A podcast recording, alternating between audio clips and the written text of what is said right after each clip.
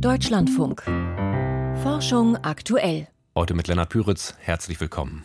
Seit der Untersuchung des Mikrobioms wissen wir, dass Kaiserschnittkinder ein anderes erstes Mikrobiom haben, diese sogenannte erste Saat oder das Seeding mit Bakterien. Und jetzt ist die Frage oder auch die Sorge von vielen Eltern, wenn der Kaiserschnitt erfolgt ist und diese Unterschiede im Mikrobiom möglicherweise auch langfristige Folgen haben können, kann das in irgendeiner Form ausgeglichen werden? Und auf diese Frage liefert eine aktuelle Studie jetzt neue Antworten. Mehr dazu gleich in einem Interview. Zuerst schauen wir aber auf ein anderes Thema, der Krieg in der Ukraine, die Energiekrise und der Klimawandel. Die zahlreichen Krisen der Gegenwart wirken sich auch auf die Wasserwirtschaft in Deutschland aus, also zum Beispiel die Trinkwassergewinnung oder die Bewässerung in der Landwirtschaft. Sichere Wasserwirtschaft in Krisenzeiten ist deshalb auch das Motto der Essener Tagung für Wasserwirtschaft, die heute zu Ende geht. Volker Mrazek hat sich dort umgehört, mit Experten gesprochen und beschreibt, wo genau die Probleme liegen und was die Fachleute dagegen unternehmen wollen. Viele Wasserwerke und praktisch alle Kläranlagen in Deutschland brauchen sogenannte Flockungsmittel. Die einen, um damit kleine Partikel und Schwebstoffe aus dem Rohwasser für die Trinkwassergewinnung zu fischen, die anderen, um Phosphate aus dem Abwasser zu entfernen. Denn gelangen die in Bäche und Flüsse, kann es zu unerwünschten Algenblüten kommen. Doch Ukraine-Krieg und Energiepreiskrise holten auch die Wasserwirtschaft ein. Alle konnten sich so eine Situation bis vor einem Jahr oder vor anderthalb Jahren gar nicht vorstellen. Auch Berthold Niehus nicht, Hydrogeologe beim DVGW in Bonn, dem Technisch-Wissenschaftlichen Verein für das Gas- und Wasserfach. Mit einem Mal gab es keine Flockungsmittel mehr auf dem Markt. Das sind bestimmte Chemikalien, Eisenchloride oder es werden auch Aluminiumsulfate beispielsweise eingesetzt. Und gerade bei den Chloriden sind die Alarmglocken angegangen weil wir dort gesehen haben, dass man an diesen Rohstoff nicht mehr rankommt. Ihre Eisenchloride bezieht die Branche von der chemischen Industrie. Dort fallen sie laut Nihus als Abfallprodukt an, zum Beispiel bei der Herstellung von Titandioxid, einem beliebten Weißpigment. Aufgrund der explodierenden Energiepreise und weil das Marktgeschehen gerade so war, dass jetzt auch keine große Nachfrage da war, haben eben die Hauptproduzenten gesagt, wir stellen jetzt erstmal die Produktion ein. Und wenn die Produktion nicht mehr läuft, entsteht auch kein Abfallprodukt mehr. Hinzu kommt, dass zwei Herstellungsbetriebe in der Ukraine kriegsbedingt ausgefallen sind. Die Menge an Flockungsmitteln, die Kläranlagen und Wasserwerken jetzt in der Krise fehlt, ist ziemlich groß ungefähr wahrscheinlich in Deutschland 13.000 Tonnen für die Trinkwasserseite. Auf der Abwasserseite, die brauchen ganz andere Mengen. Die jüngsten Zahlen, die man jetzt ermittelt hat, da reden wir von ungefähr eine Million Tonnen im Jahr, die man in Deutschland braucht für die Abwasserbehandlung. Ohne ausreichende Mengen an Flockungsmitteln haben es Kläranlagen zum Teil nicht mehr geschafft, den Grenzwert für Phosphat im Abfluss einzuhalten. Allerdings sei das bisher nur in Einzelfällen geschehen, sagt der Bonner Experte. Funktioniert die Flockung bei der Trinkwasseraufbereitung nicht mehr richtig, kann es zu einem Braunstich durch Eisenpartikel kommen und zu einer Trübung des Wassers. Bei einer späteren Desinfektion werden dann Krankheitskeime unter Umständen nicht mehr so gut eliminiert. Nötig sei die Flockung vor allem dort, wo Trinkwasser aus Oberflächenwasser gewonnen werde, sagt Berthold Nihus, also in Talsperren etwa. Also von der Betroffenheit her, da kristallisiert sich Sachsen heraus, jetzt als Bundesland. Ein Großteil seiner Trinkwasserproduktion beruht auf Talsperrenwasser. Und in Sachsen ist es tatsächlich so, dass dort durchaus ein Viertel der Bevölkerung von dem Problem betroffen sein könnte. Und in anderen Ländern, nach den mir vorliegenden Informationen, ist es unternehmensspezifisch. Die Anlagenbetreiber fahren jetzt notgedrungen im Streckbetrieb. Das heißt, sie dosieren ihre Flockungsmittel nicht mehr so üppig wie vorher. Viele haben alternative Substanzen getestet und sind, wo es möglich war, umgestiegen. Zudem müssen die Flockungsmittel jetzt nicht mehr den höchsten Reinheitsgrad aufweisen. Bisher funktioniert das Krisenmanagement im Trinkwasserbereich offenbar gut. Wir haben keine Überschreitung des gesetzlichen Grenzwertes der Trinkwasserverordnung. Wir haben noch keine Ausfälle von Anlagen, zumindest nicht bekannt. Allerdings. Wir fahren derzeit auf Sicht. Das muss man ganz klar sagen. Der Wassersektor ist sogar im doppelten Krisenmodus, denn auch der Klimawandel setzt ihm stark zu. Unsere Sommer werden immer trockener, der Landwirtschaft geht das Wasser aus, vor allem im Osten Deutschlands. Jens Haberkamp, Professor für Siedlungswasserwirtschaft an der FH Münster. Man kann sehen, wenn man sich die Daten des Statistischen Bundesamtes anguckt, dass von 2007 bis 2017 etwa die Bewässerungswassermenge sich vervierfacht hat. Der Bedarf der Landwirtschaft wird bestimmt weiter steigen und es ist auch schon klar, wie er gedeckt werden soll, indem man zunehmend häusliches Abwasser wiederverwendet. In mehreren Projekten des Bundesforschungsministeriums wird das im Moment erprobt. Eines dieser Projekte wird von der TU München federführend geleitet. Da gibt es schon technische Anlagen da geht es darum, in der Region Schweinfurt das Kommunalabwasser so weit aufzubereiten, dass es für die landwirtschaftliche Bewässerung, aber auch für die Bewässerung zum Beispiel von Sportplätzen genutzt werden kann. Aberkamps eigenes Projekt ist im dürregeplagten Brandenburg angesiedelt. 200.000 Leute seien dort nicht ans Kanalnetz angeschlossen. Ihr Abwasser werde gesammelt, regelmäßig abgepumpt und von Tankwagen zur Kläranlage gefahren, sagt Maximilian Ross, Doktorand in Haberkamps Arbeitsgruppe.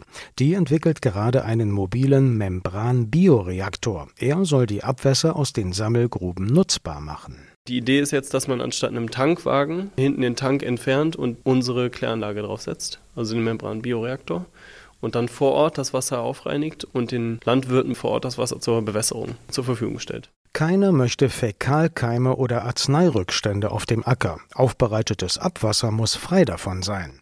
Das erfordert zusätzliche Reinigungsschritte. Auf jeden Fall schon mal eine Desinfektion mit UV-Licht zum Beispiel.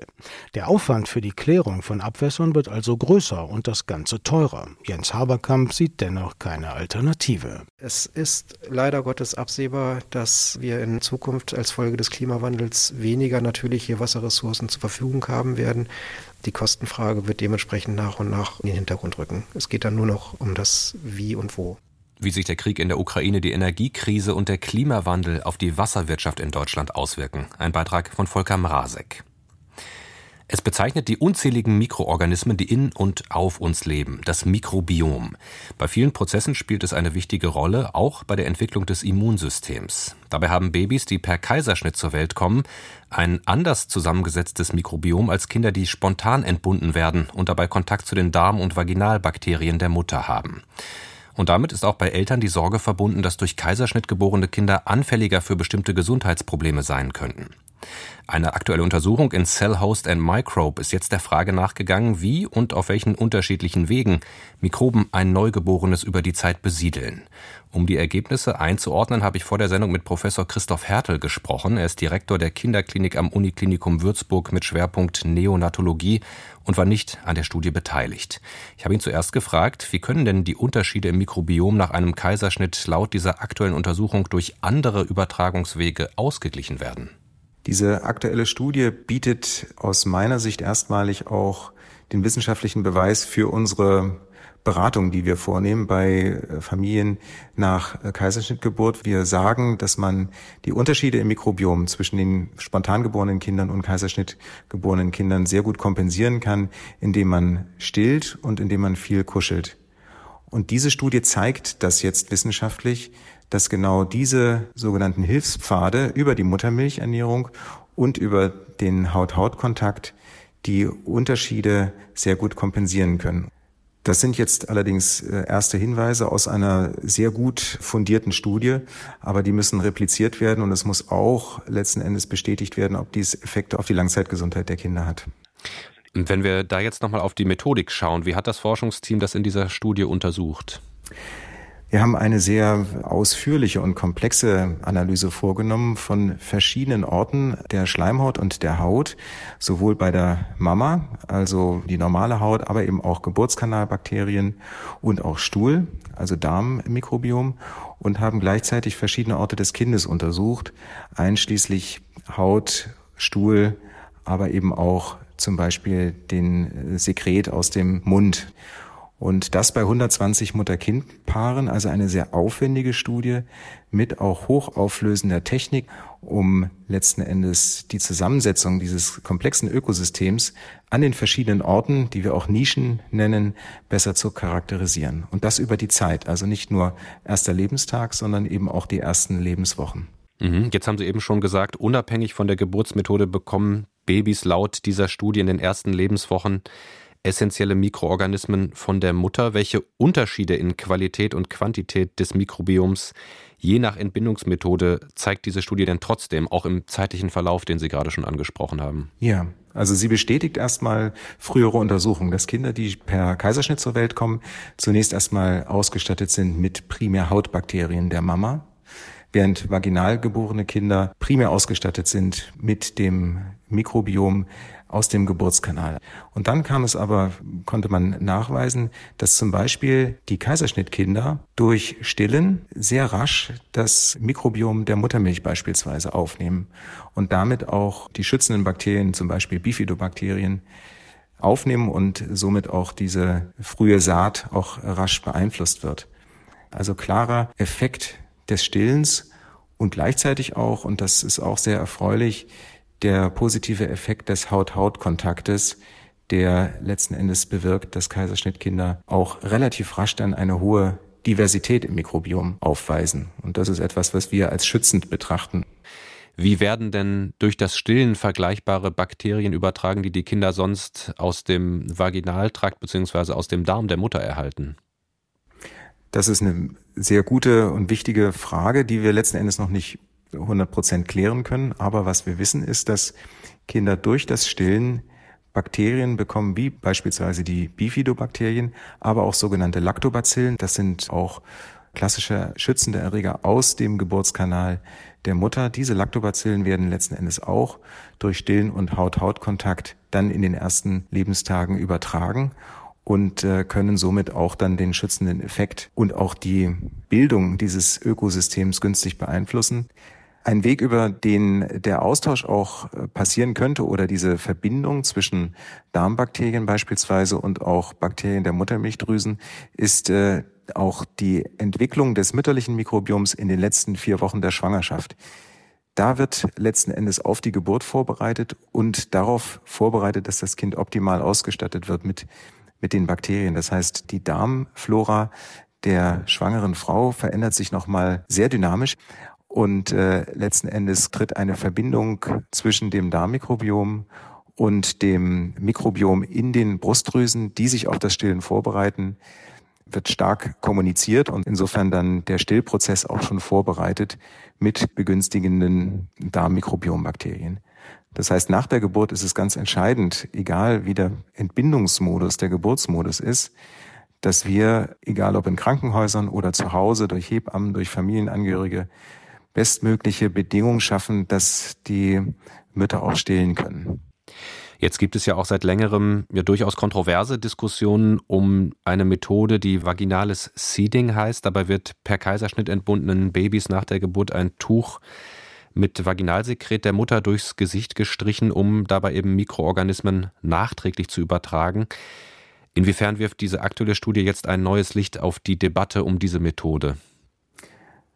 Sie hatten das ja schon ausgeführt, dass es letzten Endes kontrovers diskutiert wird. Es ist eine intelligente Idee, nämlich dass gesunde Bakterien aus dem Geburtskanal dann sich auch ansiedeln können bei den Kaiserschnitt geborenen Kindern.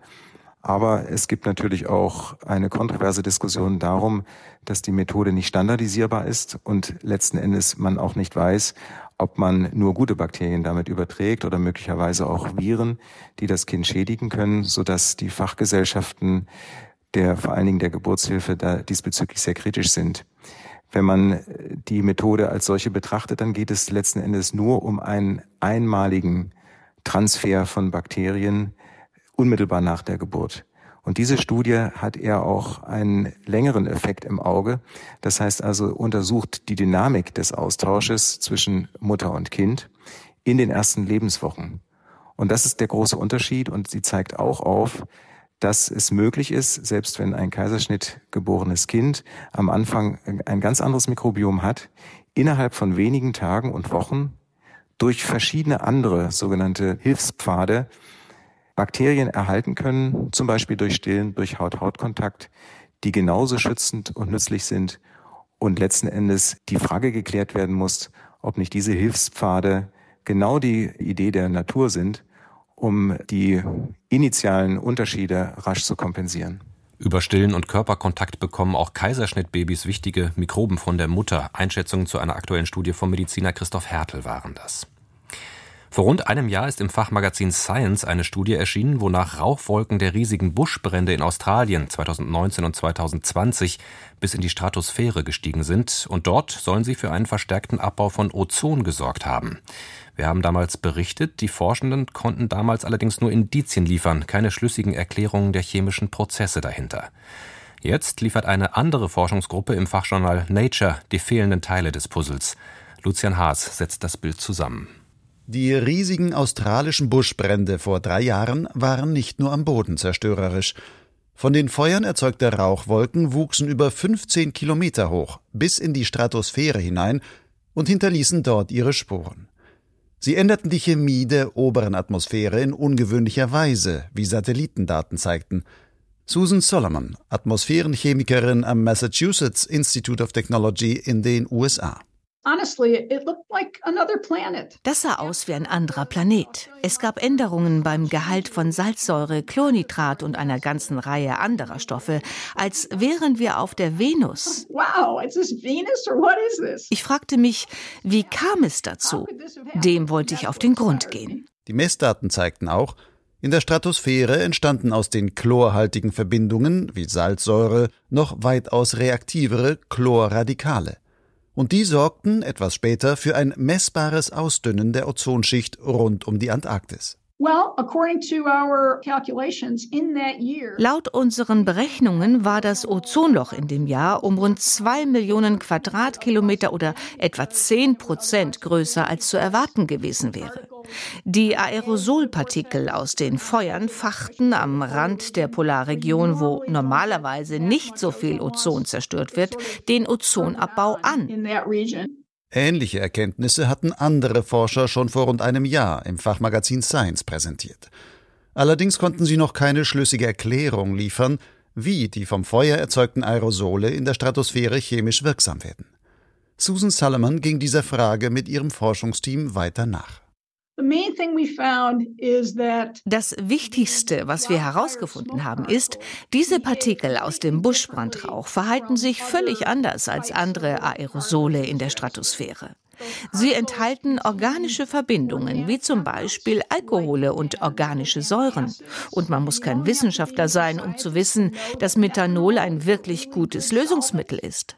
Ich denke also, es ist klar, dass diese organischen Moleküle eine ungewöhnliche Chemie auf diesen Partikeln ermöglichen. Die Aerosole bieten wie ein Katalysator die Oberflächen, auf denen unter anderem Salzsäure in Lösung geht und dann weitere chlorchemische Prozesse anstößt, die schließlich zum Ozonabbau führen. Susan Salomons Team machte dazu Simulationsrechnungen im Computer. Die Ergebnisse stimmen erstaunlich gut mit den beobachteten Daten überein. Das findet auch der Stratosphärenforscher Johannes Laube vom Forschungszentrum Jülich. Er war nicht an dieser Studie beteiligt.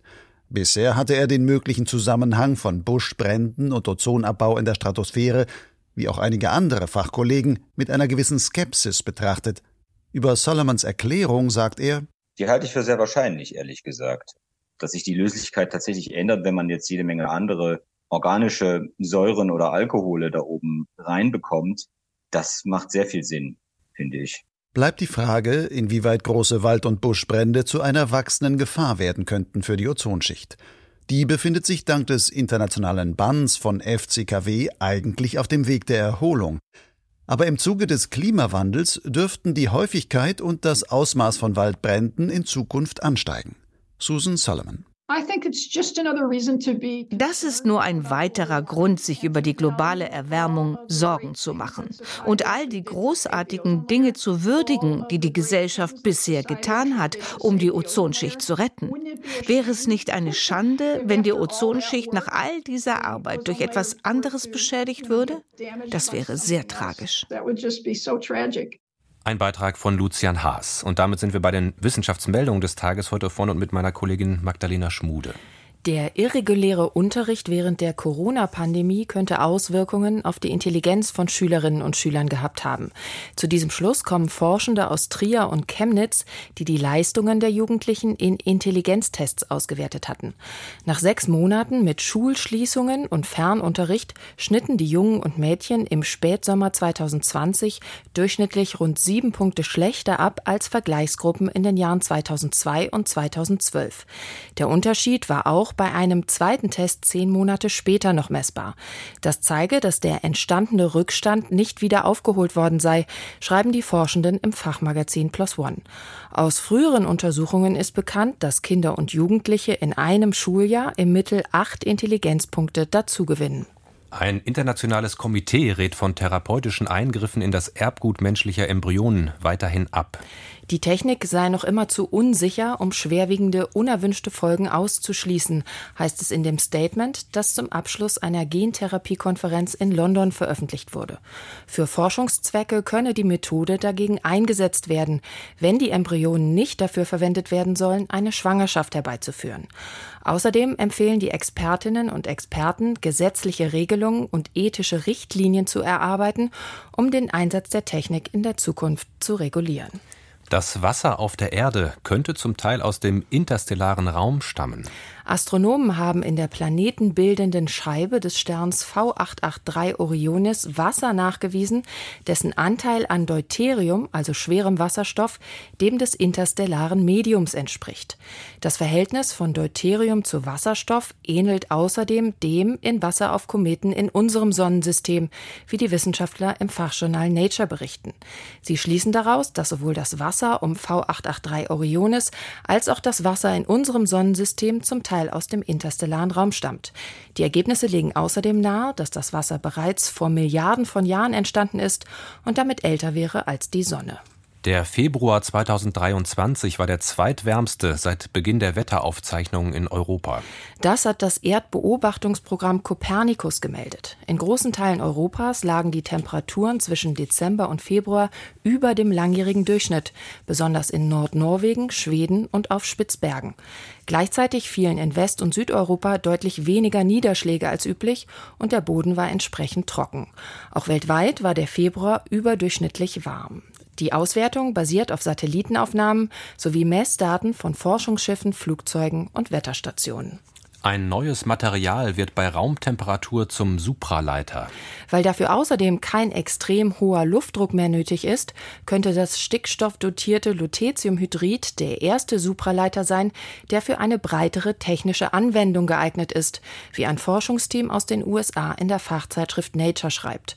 Möglich wird das vermutlich durch einzelne Stickstoffatome, die in das Kristallgitter des Lutetiumhydrids eingelagert sind und es stabilisieren. Bisher mussten Supraleiter aufwendig gekühlt werden, was die Verwendungsmöglichkeiten einschränkt. Weil das Team aus den USA im Jahr 2022 einen Artikel zu einem ähnlich revolutionären Supraleitermaterial zurückziehen musste, sind Fachkollegen allerdings noch skeptisch und wollen die Ergebnisse überprüfen.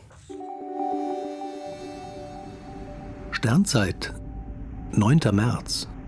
Glück im Unglück auf der Raumstation.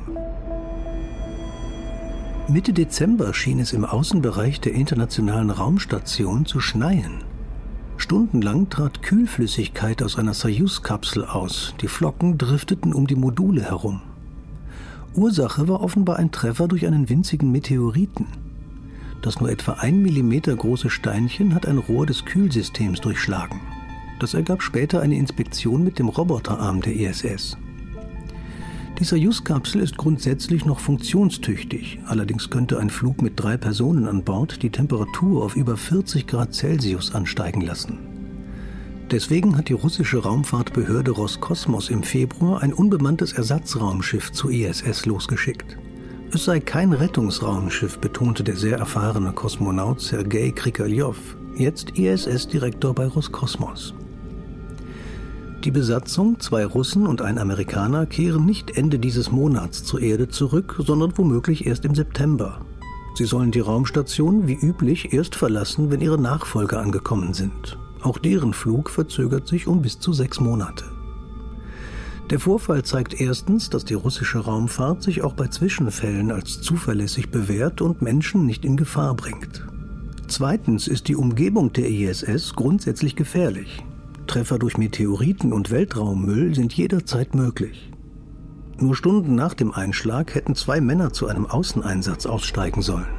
Dann hätte das kosmische Geschoss womöglich tödliche Folgen gehabt. Das war Forschung aktuell für heute. Mein Name ist Lennart Püritz. Danke fürs Zuhören, einen schönen Abend und bis bald.